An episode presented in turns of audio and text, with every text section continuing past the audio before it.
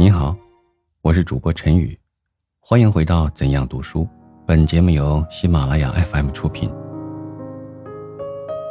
谈读书，朱光潜。朋友，中学课程很多，你自然没有许多时间去读课外书。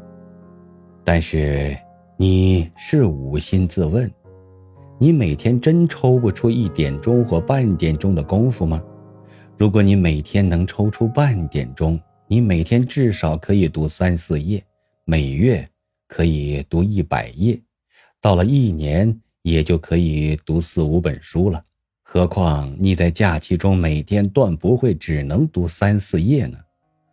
你能否在课外读书，不是你有没有时间的问题，是你有没有决心的问题。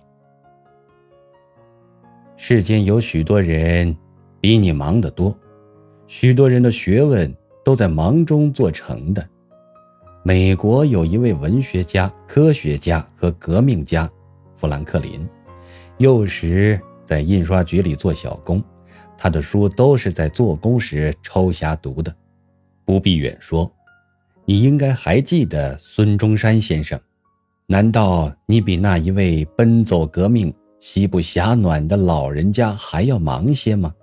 他生平无论忙到什么地步，没有一天不偷暇读几页书。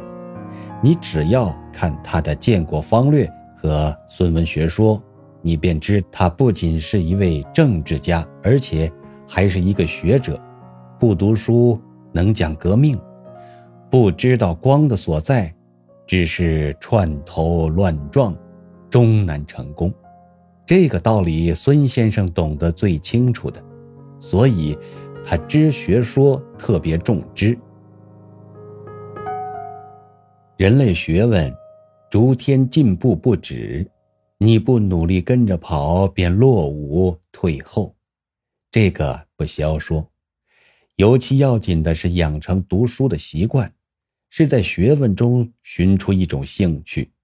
你如果没有一种正当嗜好，没有一种在闲时可以寄托的。你的心神的东西，将来离开学校去做事，说不定要被恶习惯引诱。你不看见现在有许多搓麻将、抽鸦片的官僚们、绅商们，乃至于教员们，不大半由学生出身吗？你慢些鄙视他们，临到你来，再看看你的成就吧。但是。你如果在读书中寻出一种趣味，你将来抵抗引诱的能力比别人定要大些。这种兴趣你现在不能寻出，将来永不会寻出的。凡人都越老越麻木，你现在已比不上三五岁的小孩子们那样好奇，那样兴味淋漓了。你长大一岁。你感觉性味的锐敏力，便需迟钝一分。达尔文在自传里曾经说过，他幼时顿好文学和音乐，壮时因为研究生物学，把文学和音乐都丢开了。到老，他再想拿诗歌来消遣，便寻不出趣味来了。趣味要在青年时设法培养。过了正当时节，便会猥亵。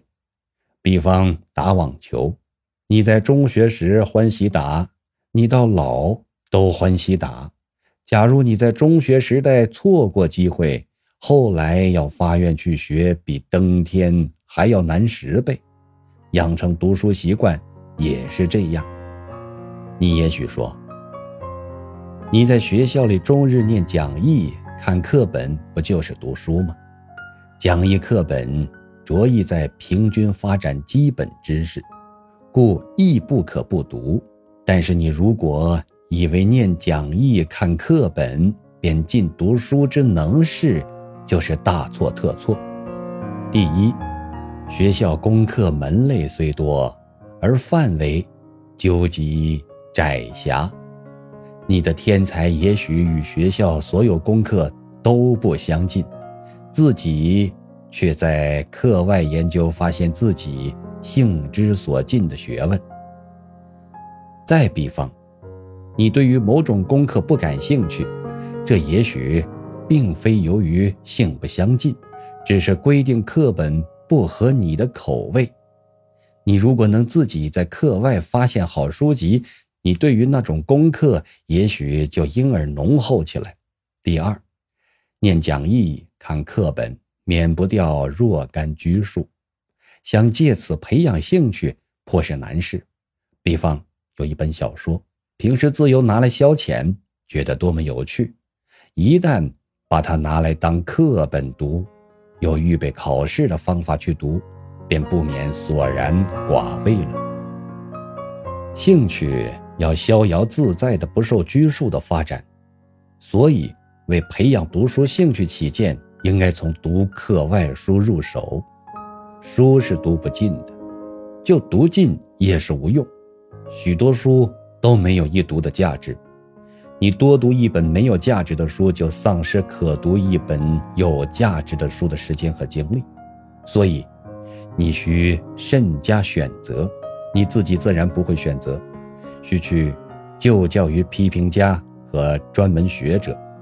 我不能告诉你必读的书，我能告诉你不必读的书。许多人常抱定宗旨，不读现代出版的新书，因为许多流行的新书只是迎合一时的社会心理，实在毫无价值。经过时代淘汰而巍然独存的书才有永久性，才值得读一遍、两遍，以至于无数遍。我不敢劝你完全不读新书，我却希望你特别注意这一点，因为现代青年颇有非新书不读的风气，别事都可以学时髦，唯有读书做学问不能学时髦。我所指的不必读的书，不是新书，是谈读的书，是值不得读第二遍的书。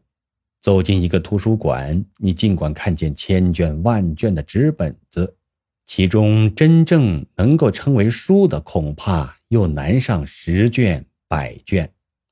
你应详读的只有这十卷百卷的书。在这些书中间，你不但可以得较真确的知识，而且可以于无形中吸收大学者治学的精神和方法。这些书才能撼动你的心灵，激动你的思考。其他像文学大纲、科学大纲以及杂志报章上的书评，实在都不能供你受用。你与其读千卷万卷的诗集，不如读一部《国风》或《古诗十九首》。你与其读千卷万卷谈希腊哲学的书籍，不如读一部。柏拉图的《理想国》，你也许要问我，像我们中学生究竟应该读些什么书呢？这个问题可是不容易回答。你大约还记得北京《京报》副刊曾征求青年必读书十种，结果有些人所举的十种尽是几何代数，有些人所举的十种尽是《史记》《汉书》。这在旁人看起来似近的滑稽，而应征的人却各抱有一番大道理。本来这种征求的本意，求以一个人的标准做一切人的标准，好像我只欢喜吃麦，你就不能吃米，完全是一种错误见解。个人的天资、兴趣、环境、职业不同，你怎么能定出？万英灵丹寺的十种书，供天下无量数青年读之，都能感觉同样趣味，发生同样效力。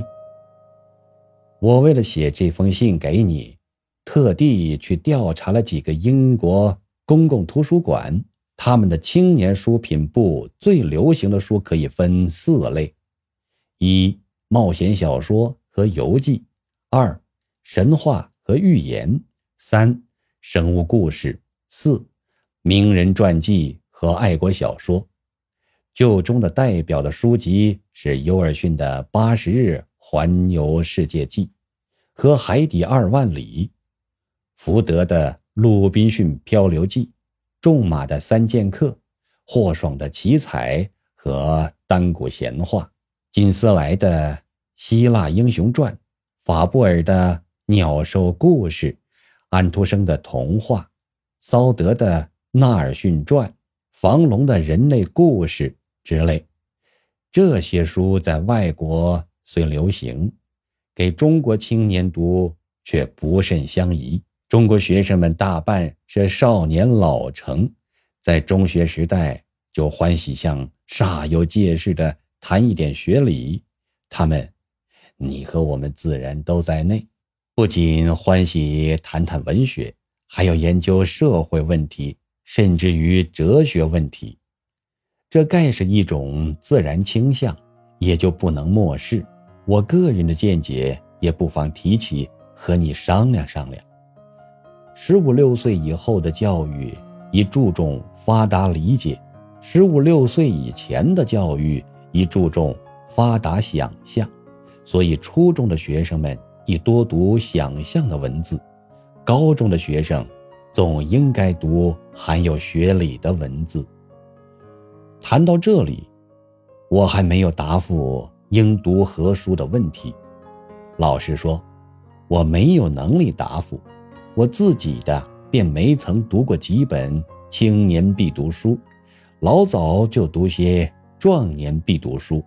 比方在中国书里，我最欢喜《国风》《庄子》《楚辞》《史记》《古诗源》《世说新语》《陶渊明集》。《李太白集》《花间集》张惠言的《词选》《红楼梦》等等，在国外书里，我最喜欢西兹、雪莱、考老瑞基、白朗宁诸人的诗集，苏菲克里斯的七悲剧，莎士比亚的《哈孟列德》《里尔王》和《奥赛罗》，歌德的《浮士德》，易卜生的戏剧集。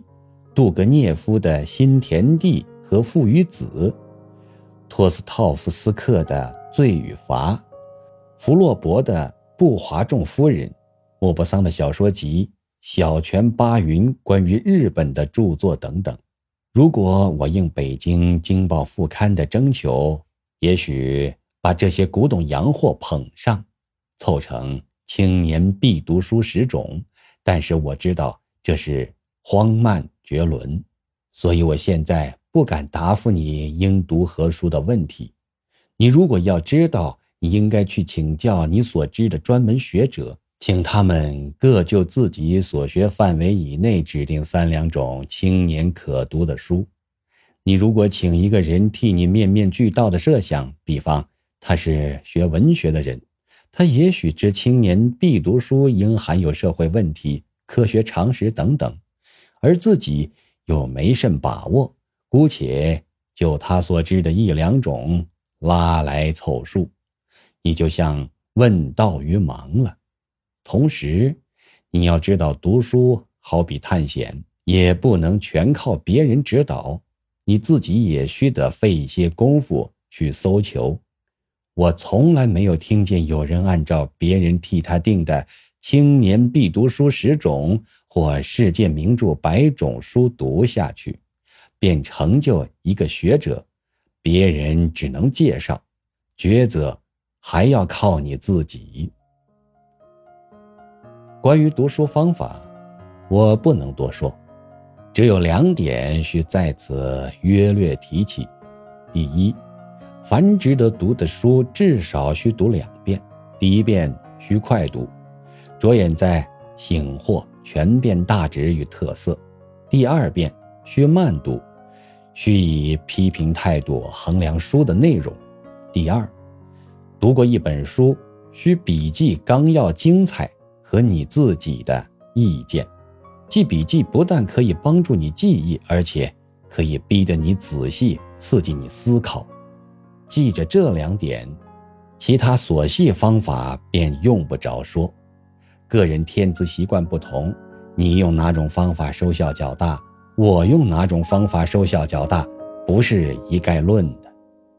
你自己终究会找出自己的方法，别人绝不能给你一个方单，使你可以依法炮制。你嫌这信太冗长了吧？下次谈别的问题，我当力求简短。再会，你的朋友，光前。听众朋友，本集播讲完毕，感谢您的收听。